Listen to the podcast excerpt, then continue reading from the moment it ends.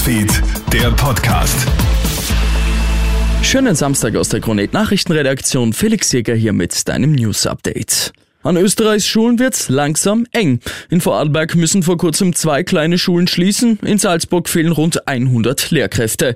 Wäre der derzeitige Lehrermangel nicht schon Problem genug, gibt es zusätzlich Corona-bedingte Ausfälle. Jetzt müssen die gesunden Lehrkräfte haufenweise Überstunden stemmen. Hannes Grünbichler, der stellvertretende Vorsitzende der Lehrergewerkschaft, sagt zu Puls 4. In Summe ist es so, dass der durchgehende Unterricht sehr schwer aufrechtzuerhalten ist. Zum Teil wird das über ähm, sehr, sehr viel Sublierstunden ähm, abgedeckt.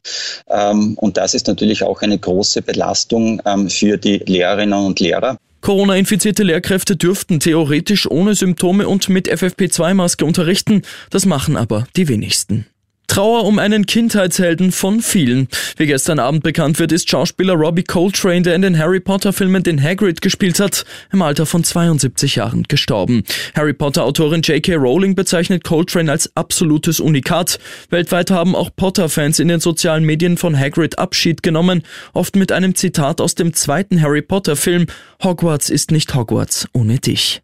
Krisenbedingte Gewinne von Energieunternehmen sollen ab 2023 besteuert werden. Das hat Vizekanzler Werner Kogler jetzt angekündigt. Bis Anfang kommenden Jahres soll ein Modell beschlossen werden, das dann möglicherweise auch rückwirkend für 2022 gelten soll. Die ÖVP zeigt sich bei dem Thema ja bisher noch zurückhaltend. Auch über das Budget für die Universitäten, die unter der Teuerung leiden, will Kogler noch sprechen. Bei einem Verkehrsunfall ist in Kärnten heute früh ein 36-jähriger Kärntner ums Leben gekommen.